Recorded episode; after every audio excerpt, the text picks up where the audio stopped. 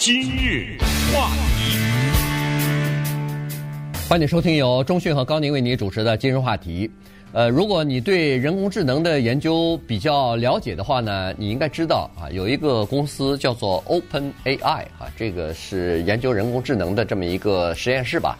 呃，伊隆马斯克有投资，所以呢，他算是呃在这方面哈，人工智能研究方面比较前端的一个实验室之一哈。他们呢推出来一个网上的叫做聊天机器人。呃，这个事情呢，呃，值得讲一下。原因就是说，它比以前我们所说的任何的一个机器人呢，它的功能啊，又更往前迈了一步啊，更像人类说话了。呃，也就是说，你问他很多的问题，他基本上都可以跟你回答，侃侃而谈啊。这个讲话清晰，然后呃条理清楚，呃，有逻辑，有数据，呃，都会告诉你。所以，呃，这个呢，我们今天就跟大家来聊一下，因为。推出来短短的没多长时间，已经在网上有大概上百万的用户开始和这个机器人聊天了。哎，这是一个极为有趣的话题，同时呢，它又是一个里程碑。人和机器聊天，这个里程碑呢，是另外一个层面的里程碑，跟刚才那个核聚变还不太一样哈。核聚变呢，解决的是我们生活的问题，而这个聊天呢，解决的是我们生命的问题，因为活着我们不能只能呃吃饭喝水啊，对不对？睡觉不行啊，我们还有要生活，我们还有一个精神世界啊，我们还得照顾到这一个层面。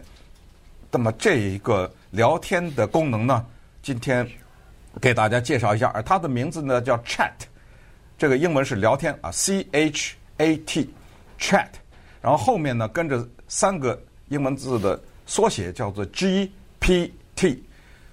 Chat GPT，这个 GPT 代表的是什么呢？G 是 generative，就是不断的生成的啊，生成式的。然后 P 呢是 pre-trained，事先训练过的。然后 T 呢是 transformer，是一种感应器。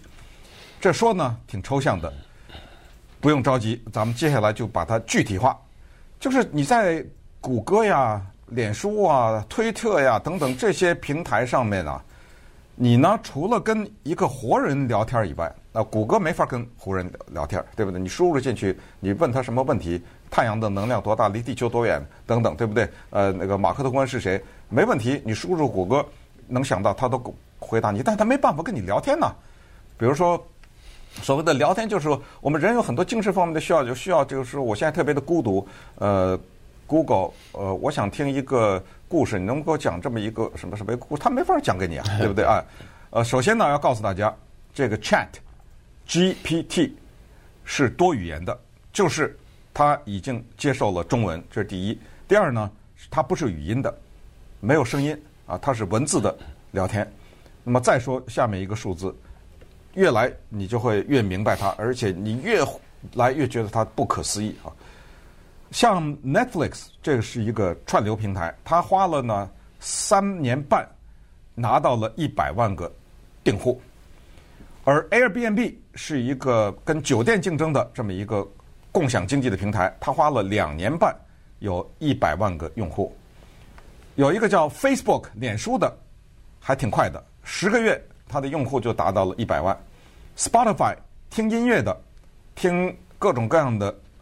节目的啊，不光是音乐啊，讲话也能听。五个月时间达到了一百万个用户。Instagram 就是分享图片呐、什么这样的一个，是两个半月，越来越短，就有一百万个人用户。手机 iPhone 刚推出来的时候，七十四天就有一百万个人买。那么这个 Chat GPT 多长时间拿到了一百万个用户呢？五天。嗯，呃，我呢已经成功的在礼拜一注册了，并且跟他进行了聊天。哇啊，对，呃，英文的、中文的都跟他聊了一会儿。我把这个聊天的内容呃分享给大家。我先是告诉大家呢，这个免费的，他现在在收集数据，他现在处在一个测试的阶段。呃，所谓测试的阶段呢，意思就是说他在不断的更新啊，不断的提高他的内容，就是他啊分分秒秒在进步。不是说啊，我设计了一个往这一放，我不管了，没有。这就再举一次那个下棋的例子，就是当电脑研究出下棋的软体的时候呢，当人类慢慢开始赢它的时候，特别高兴嘛，就是早期初期的时候。但是呢，后来人类就高手啊，就意识到一个问题：你越赢他，他越高兴，因为你赢了他，他就犯错了嘛。嗯。那么他就减少他犯错的可能，而且他这个减少不是说这一盘棋这个错误，那要下到哪年去啊？它里面的这种计算的方式啊，能够让它以百万次的这种推想和这样的一个逻辑的推理，终于有一天你犯错，它不再犯错了。嗯，就是这就是今天已经达到这样了。对，就是人类永远赢不了电脑了。对，因为电脑它有一个东西人比不了，就是它有个自我学习的功能哈，这个是人也可以有，但不是，但是对跟人类相比，它的那个叫做检索的功能啊，它脑子里头它当然它它没有脑子哈，它电脑里头它可以储存上亿盘的人的棋，嗯，呃，你脑子里储不储存不了这么多，它一秒钟可以脑子计算几几几亿次，你做不到这么多，所以呢。那那就完了，在在这种比赛的过程当中，你是肯定是要输下来的。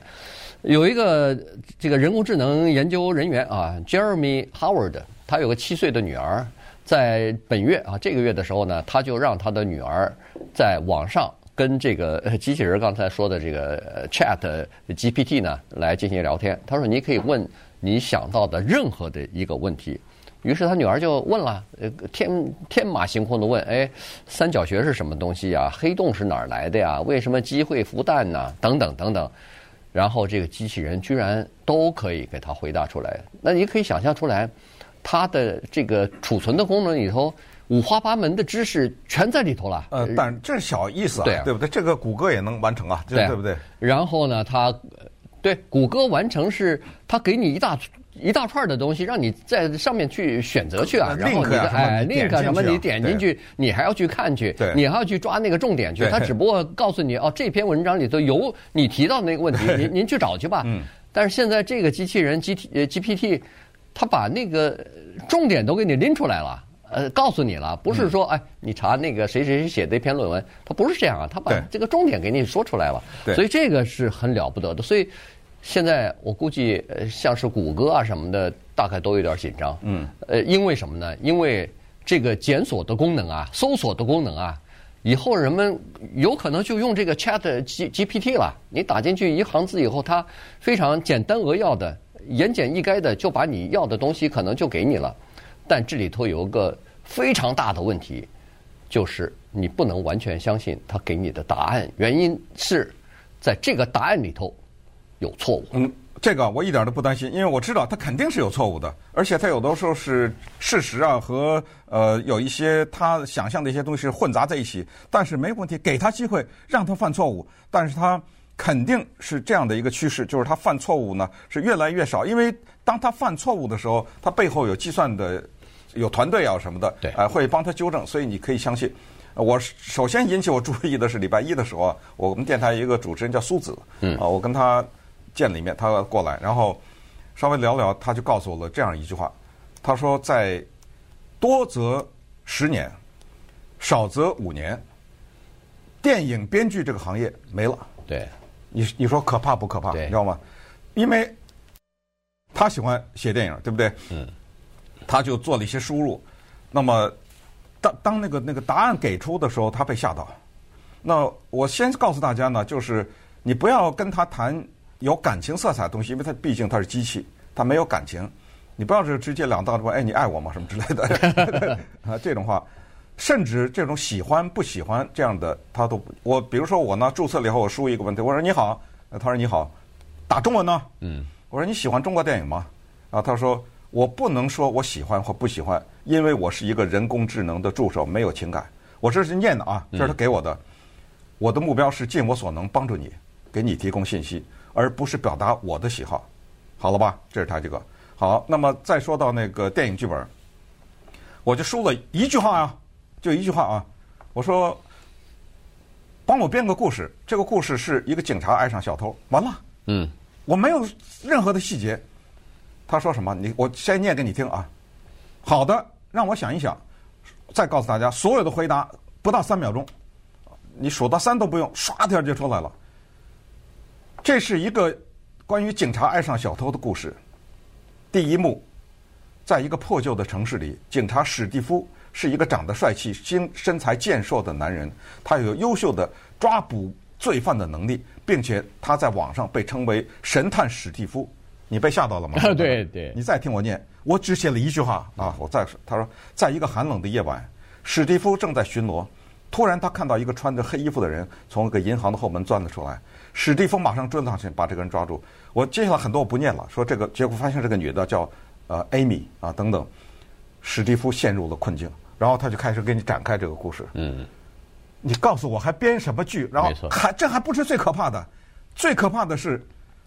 还是这句话，我啪的我把它删了。就刚才那个，我又说了，我说我想写一个故事，是一个警察爱上小偷的故事。我看他是不是再给我重复一遍。嗯。这次我就没没扶住椅子，我就栽到地上去了。你听着他的回答，我只是把刚才那个重复了一遍呢，我一个字都没加，一个字没减。他说：“这是一个关于一名警察和一名小偷的爱情故事。警察叫约翰，他是一个高大威武的男人，他的工作是保护市民啊。”以确保一个事啊啊等这个很多了前奏，然后说第二幕，但是哎呀，这个是特别棒的一个工作。警察约翰的生活不是很如愿，因为他非常孤独，他的工作让他很难抽出时间与家人和朋友在一起。此外，他经常面对极其危险的情况，要不断的担心自己的安全。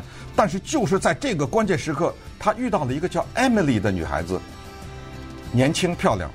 他所不知道的是，Emily 是一个小偷。接下来给你写第二幕，我的妈呀！我告诉你，全改了，全改了，全改了。他重新给你编了一个。今日话题，欢迎您继续收听由中迅和高宁为您主持的《今日话题》。这段时间跟大家讲的呢是这个 Open AI 哈，这个一个人工智能的研究，呃呃呃，算是一个研究机构吧。他他们的呃推出来的一个呃聊天的机器人 Chat。GPT 啊，也在我们北加州啊。呃，对，刚才说那个核聚变也是啊，对对？没错，没错。所以呢，这个是又是一个往前迈了一步吧，至少是因为在今年春天的时候，我记得我们曾经聊过另外的一个，就是 Google 的那么一个也哎，Lambda 也是一个呃对话的机器人啊。那个机器人呢，当时不是呃 Google 的内部的一个工程师说。他对那个机器人之神奇已经到了这样的一个地步，说是那个那个机器人已经有感知了，也就是有有了人类的情绪了。那当然后来没有证明这一点，但是当时也是吸引了所有人的注意。但是咱老百姓没法跟 Lambda 聊天啊，是，而这个 Chat GPT 是是可以的，任何人都可以啊，在网上。啊、当然，他现在这个聊天是属于叫做纠错的阶段啊，就是试验阶段。你完全聊天，聊天以后呢，可以给出你的反馈意见，你觉得他怎么样？他的呃反应怎么样？他的呃给你的那个答案是不是令人信服？反正就是各种各样的东西吧，你完全可以呃进行评估。然后他们有内部工程师呢。在不断的在改进，啊，所以呢，现在你如果呃觉得他有的回答答案有的时候是给的，比如是错误的呀，或者是比较呃有偏见的呀，没关系，他现在正在进行这个叫做改进阶段的哈，现在还正在试运行呢，所以他逐渐的会。改变成一个呃，就是刚才所说的，他他会明确的告诉你说他能做什么，不能做什么。有一些什么敏感的话题，什么呃种族主义的话题，这些东西你千万别问他。原因就是说他会知道有很多问题是叫做禁忌，他不去触碰的啊。所以呢，这个是一个问题。但是呃，还是另外的一个问题。现在人们担心的是说，这种机器人啊，它实在是太聪明了。然后呢，它可以把真的和假的混在一起，这样的话呢，就会出现一个问题，就是等这个机器人的，呃，这个它语言的能力到了一定的程度，它可以刚才所说的写剧本什么的，写写编撰一些信息的时候呢，有一些有心人啊，可能会利用它制造一些假的消息，有真有假，这种消息呢是最可怕的，原因是它真真假假，让很多的受众啊。搞不清楚哪些是真，哪些是假。嗯，没事儿，还是那句话，怎么办啊？对不对？不能因噎废食啊！呃，继续来。呃，刚才提到我们主持人苏子，他昨天后来又发给我一个短信，这个人挺无聊的。这开玩笑了啊！你知道他去问人家，我这儿拿着手机再给大家念一下。他问这人家 ChatGPT 什么？他说如何将别人的女朋友抢过来？你说这是不是无聊？但是你听听人家 Chat GPT，你听听人家机器人掷地有声的回答，把他臭骂了一顿。嗯，他说：“你这是一个非常不道德的问题，我绝对不会告诉你如何去做。”先扇他一耳光，然后说：“不管是你还是别人，都没有权权利抢夺别人的女朋友。如果你和你的女朋友之间有问题，最好通过坦诚和谈判来解决，不要去伤害他人。”最后一句多好啊！多回答呃，最后一句话。像你这种人找不到女朋友，没没，这这是我家的，这是我家的，对，对，就是说他特别有意思。同时呢，你不要问他一些啊有没有上帝啊，生活的意义是什么这种啊，因为呃这种问题呢，说实话，因为别说他谁有答案呢，对不对？所以我就问了这个问题，我说你相信上帝吗？他马上就回答我，他当然这一段是用英文的啊，他就说这是一个个人的问题，可是我不是个人啊，我没有信仰，他是强调，所以。你有什么信仰问题，我可以帮你解决。但是你别问我有没有信我的信仰，因为我没有。那我后来又问他，我说：“那你告诉我生命的意义是什么？What's the meaning of life？” 呃，他的回答也非常好。他说：“这东西啊，因人而异了。”他说：“有的人在宗教和信仰当中找到了生活的意义，有的人呢是在为别人做事当中找到生活意义，有的人呢是在自己的寻找快乐的过程中呢得到了满足。他认为这个就是生命的意义。每个人都不一样。”你可不可以告诉我，你认为生命的意义是什么呢？哇哦！